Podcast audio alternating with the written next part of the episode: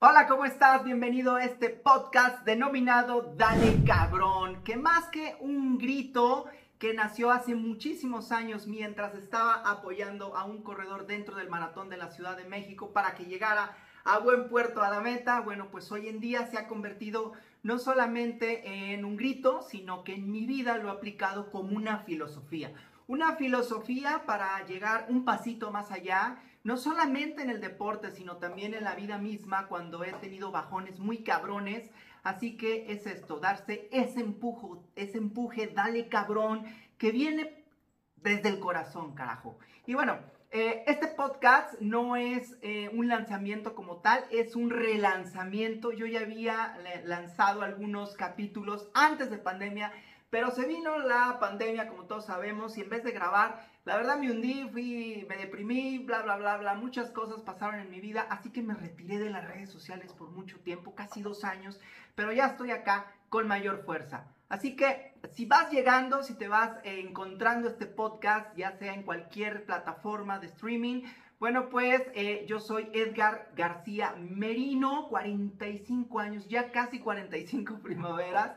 Soy maratonista desde hace ya casi 14 años y tengo 15 maratones colgados a mis piernas y me siento muy orgulloso de decir que 6 de estos son ya los majors. Así que eh, estoy del otro lado, estoy todavía disfrutando este gran logro personal y deportivo en mi vida y tengo muchísimas historias que compartir, muchísimas anécdotas, pero sobre todo muchísimas reflexiones, no solamente en el deporte, sino en la vida misma que me han sucedido y cómo esta experiencia acumulada en diferentes ciudades, en diferentes países, corriendo, bueno, pues te lo quiero transmitir acá, en este podcast.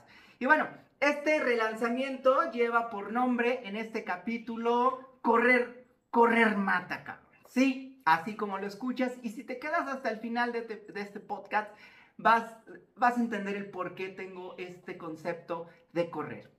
Voy a empezar diciéndote que yo comencé a correr como te decía, hace eh, poco más de 13 años, casi ya 14, y antes de que lo hiciera estaba metido en una cloaca de mierda. Actualmente eh, ya no lo estoy, afortunadamente correr me rescató, pero cuando eh, comencé a correr, o antes mejor dicho, bueno, pues yo estaba metido en esto.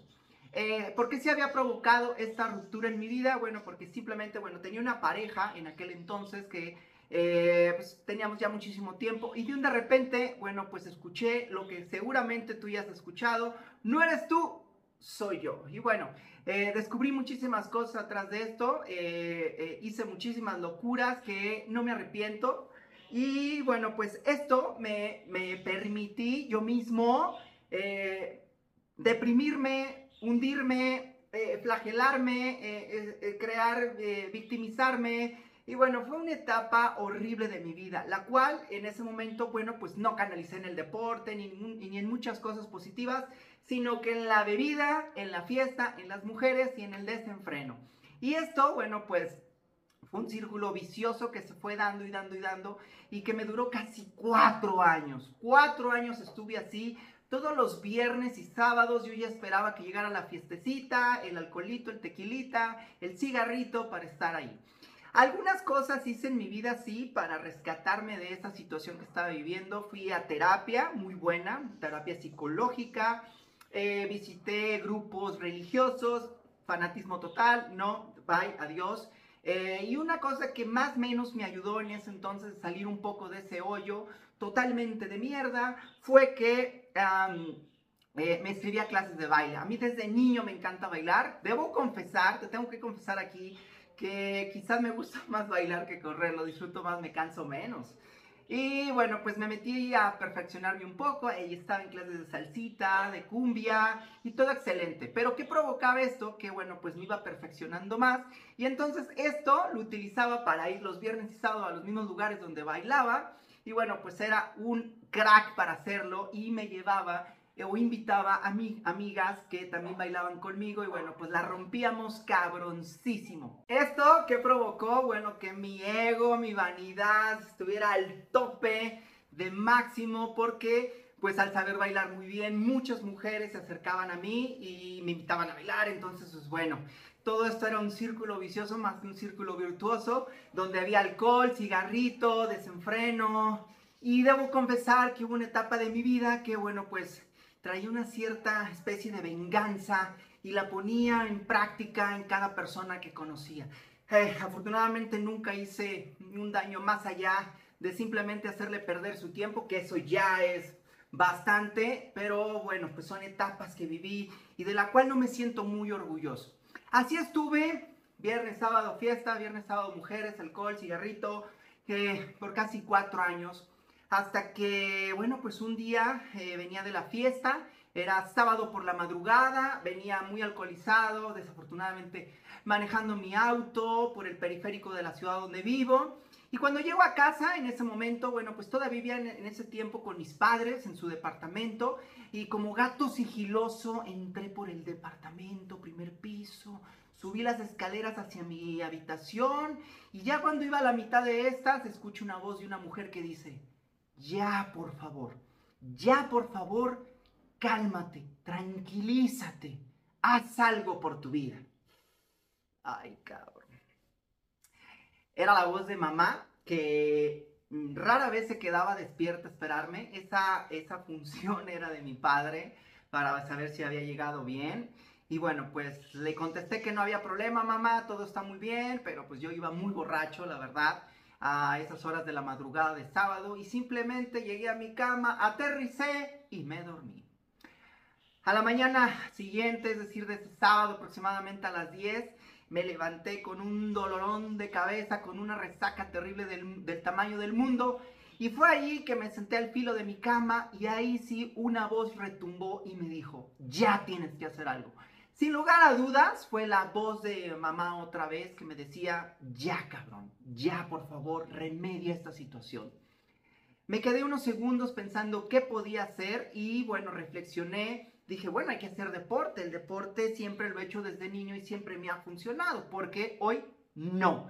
Así que, bueno, pues lo que hice fue eh, ver los estados de cuenta de mis tarjetas de crédito y obviamente como había estado muchísimo tiempo en la fiesta, pues estaban a tope, ¿no? Entonces no era opción, escribirme a un gimnasio, pertenecer a un club deportivo, no, al menos eso no. Así que pensé, mm, piensa, piensa, piensa, que puede ser económico, fácil y bingo, correr, claro, correr. Nunca he corrido eh, como tal para ese entonces, pero puede ser muy fácil, ya había jugado fútbol, básquetbol, entonces pues bueno, va. Así que busqué debajo de mi cama y me encontré que al fondo de esta había un par de tenis súper viejos que yo tenía ya de años que había comprado en una tienda departamental, muy baratos, realmente muy baratos. Y bueno, pues los cogí, los limpié un poco, estaban un poquito llenos de polvos, de polvo y dije, bueno, pues ahora sigue un short, ¿no? Así que busqué entre cajones y me encontré mi poderosísimo short color gris tristeza eh, que estaba tiznado, pintado de pintura blanca y de otros colores, ya que ese short lo utilizaba para pintar en el verano la casa de mis padres, en este caso el departamento. ¡Wow! Pues ni modo, era lo que había y no había dinero para comprar un outfit profesional en ese momento.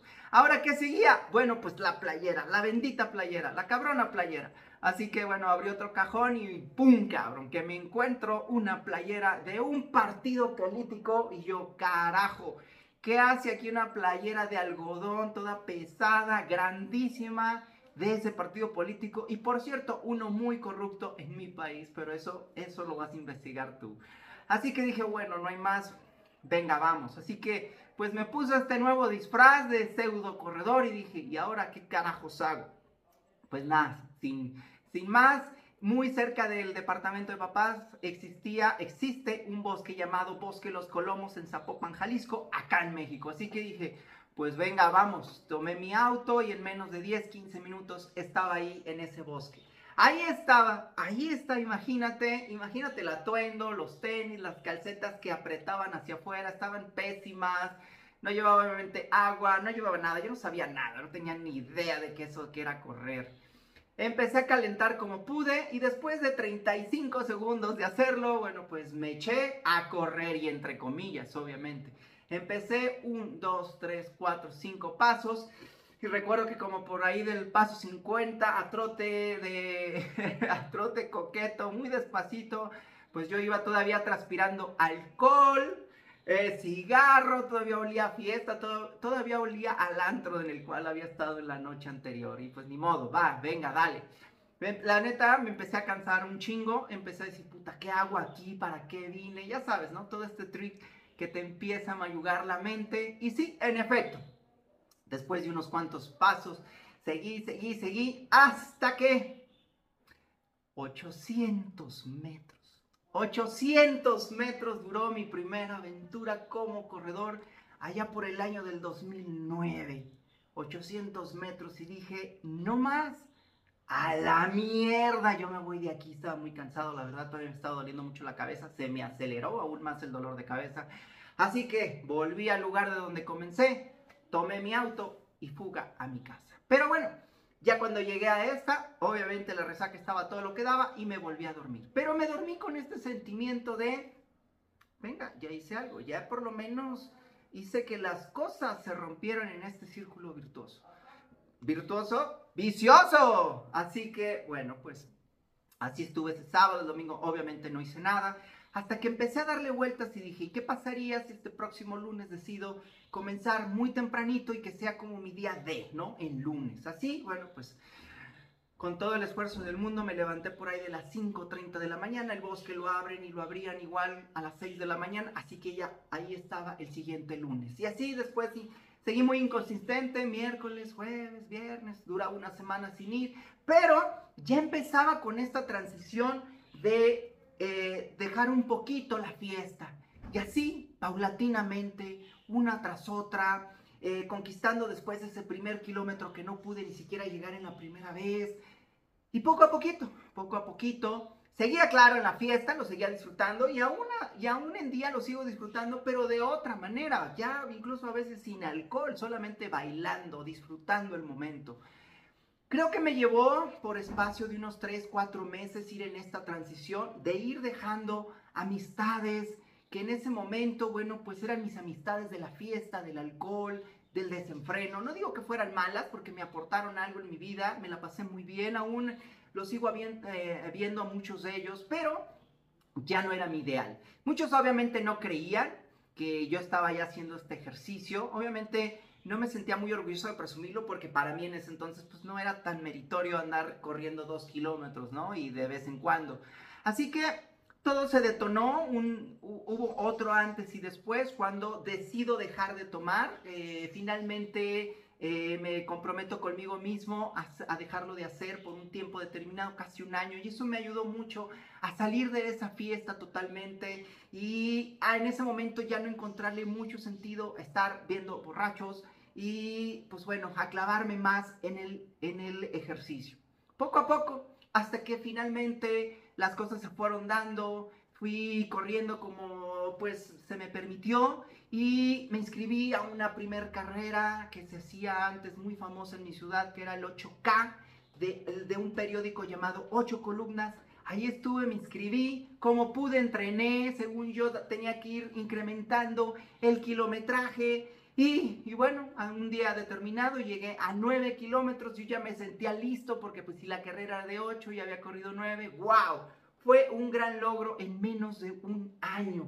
Yo estaba soñadísimo y cuando empecé en esta primera carrera oficial en la cual estaba inscrito y pagué, cosa que me pesó la verdad en esa primera, pues bueno, ahí todo se transformó en mi vida absolutamente empecé a dejar toda esta fiesta, todo este vicio, todo esto que traía, toda esta mierda colgando. Claro que lo fui logrando apoyado de terapia psicológica, encontrando paz, lectura, adoptando nuevos hábitos y bueno, pues al paso del tiempo eh, puedo decir que correr, correr mata, al menos en esta situación de mi vida. Sí, porque correr permitió que yo matara ese viejo personaje, ese viejo demonio que habitaba en mí, que, que no me estaba haciendo bien, que lo tenía que soltar de tajo, que lo tenía que cortar. Y correr me permitió eso, ¿no? Encontrar nuevas cosas para, para, para encontrarme a mí mismo, matar a esa, a esa cuestión, esa situación que me estaba orillando a destruir mi cuerpo lentamente. Correr no solo mató a ese personaje que me estaba hundiendo en la mierda, sino que también mató la falta de credibilidad en mí mismo. Yo hasta antes de empezar a correr veía imposible viajar, eh, sacar un pasaporte, una visa para ir a Estados Unidos, para que eso no es para mí, a mí no me lo van a dar, yo no tengo dinero. Aún y que tenía dos empleos en aquel entonces, uno ya como mercadólogo de mi carrera profesional, y no. Hasta que, bueno, pues empezando a correr poco en poco, eh, yendo a más carreras, más kilómetros, correr empezó a matar esa situación de no creer en mí. Y bueno, pues se llegó un día una llamada de un primo en Estados Unidos que precisamente habitaba en Chicago, habita en Chicago, y me invitó a ese maratón. Para ese entonces yo ya tenía dos maratones en mis piernas, corridos en México, había sido una transición hermosa, pasar de medio maratonista a maratonista, y todo, absolutamente todo se transformó cuando di la, la acción de decir, va, venga, ¿por qué no? ¿Por qué no sacar un pasaporte? ¿Por qué no sacar una visa e irme a correr a Estados Unidos? Nunca he ido más allá de unos 500 kilómetros en un avión, así que hoy es una perfecta razón. Y así lo hice. Eh, me inscribí, recuerdo, a mi primer maratón, a mi primer mayor en Chicago en 2012, finales, y salí para correr en el 2013 y fue mágico. Correr, en efecto, correr mató toda esta situación de, de este miedo, de romper la caja, de salir de este confort que no solamente me definía como corredor, sino también como persona. Y cuando empezó esta transición de viajar, de matar este personaje, bueno, pues todo se fue dando. Afortunadamente, no me quedé en esos 800 metros, sino que también, bueno, pues llegaron estos maratones tanto en mi país como este primero en la ciudad de Chicago, este gran mayor mágico que me, me llevó a toda esta dimensión de lo que me apasiona en ese sentido, sentir las personas, los niños en las banquetas, las grandes organizaciones, una ciudad volcada para que, que tú corras en esa ciudad. Y después de esto, después de estos 800 metros, de haber matado esta persona que habitaba en mí, que no creía, bueno, pues llegó el maratón de Boston, que afortunadamente califiqué en, Chicago. Después vino, ¿por qué no?, el maratón de Tokio. Después vino el maratón de Berlín. Posterior, en el mismo año, que fue 2018, el Maratón de Nueva York. Puedo decir que de los más hermosos que he corrido de los seis majors. Y por último, por último, el Gran Maratón de Londres, donde cerraba esta épica aventura de correr los seis grandes majors. Y bueno, al final en Londres, con la complejidad de haberme roto la clavícula por una gran estupidez, que ya te contaré en este podcast, esta gran aventura del que pasó. Bueno, pues no lo corrí, el maratón de Londres, sino que lo caminé y fue una de las experiencias más hermosas en mi vida. Coronándome ahí con la famosísima Six Star Medal, gran orgullo. Y bueno, esto es mi historia de 800 metros a Six Majors. Cómo no morir en el intento y claro, correr ayudó a que todo esto muriera, a que todo esto se fuera abajo. Hoy en día, correr para mí es más que alcanzar tiempos, medallas, volverme un tonto acumulador como lo era al principio, solamente de cosas de ego. Hoy correr para mí es un estado de bienestar, de emoción, incluso espiritual, en el cual cuando estoy en una carrera de gran calibre, pues recuerdo a mi madre que ya está en el cielo, que está descansando ahí después de siete años de haber fallecido producto del cáncer se ha vuelto esta conexión. Correr para mí es hacerlo muy de temprano, por la mañana, muy de madrugada, en solitud, eh, antes de que salga el sol, cargarme de esa pila, de esa energía para afrontar eh, con mucha creatividad, con mucha fuerza en mi agencia, en mi propia agencia de marketing digital. Y me da ideas, me da razón, me da una apertura de mente que difícilmente había encontrado antes de correr. No digo que correr lo es todo para mí porque tengo muchísimas más aficiones, como bien te lo he dicho, bailar, eh, comer, soy adicto a los tacos, descansar, ver una serie, eh, ir con mis sobrinas al cine, en fin, incluso, ¿por qué no? Hacer el amor. La verdad que sí. A mis 45 años empiezo a disfrutar aún más esa parte sexual en mi vida. Correr Correr puede matar en ti también muchos de estos personajes que no te dejan trascender, que no te dejan evolucionar. Si has pensado hacer un deporte para transformar tu vida, tu cuerpo, que tu cuerpo te lo exige, te lo grita a diario, pues correr puede ser esa situación. Y mi consejo, si me permites dártelo, es empezar poco a poco. A lo mejor con esos 800 metros, caminando, trotando, como sea, eh, en los primeros 15 días. Y de mí te acuerdas, de mí te acuerdas que conforme vayas pasando y le vayas poniendo un poquito de disciplina, de amor propio a tu vida, se van a ir dando las cosas. Porque correr, correr son de las cosas más bonitas que me han sucedido en esta hermosa vida. No solamente me han llevado a conocer eh, estas seis grandes ciudades de los mayors, sino que también otros grandes maratones a lo largo del mundo, en Canadá, en Estados Unidos, próximamente en Colombia, mi maratón número 16 en Medellín. Y bueno, he conocido personas sensacionales, lugares hermosos, tengo historias que estoy recabando, anécdotas, emociones, en un libro, en mi próximo libro, que adivina cómo se va a llamar. Obvio, dale cabrón. Así que esto es correr y cómo te puede llevar a, un, a una sinergia distinta, emocional, personal, espiritual, de pareja, como tú quieras, tú lo transformas. Y esto, esto precisamente es dale cabrón. Esta filosofía que implemento en mi vida cuando estoy abajo, cuando estoy en un bache o terriblemente en una cueva, y me ayuda, me ayuda a salir, a recordar cómo empecé con tan solo 800 metros y después, bueno, tuve la fortuna eh, de poder correr los seis grandes majors. Y eso es lo que me eleva un poquito, me saca, me saca, me saca, hasta que me lleva a lo más alto. Eso es correr para mí y espero que también puedas ah, hacerlo para ti. Así que Dale cabrón el podcast, me siento muy contento de que estés acá, de que me estés escuchando en este relanzamiento. Espera mi próximo capítulo por acá, por estas plataformas y de verdad, de corazón, espero que estés de lo mejor y siempre cuando el corazón falte, cuando el pulmón esté a punto de reventar, desde tu interior, desde el alma, grítate a ti mismo, dale cabrón.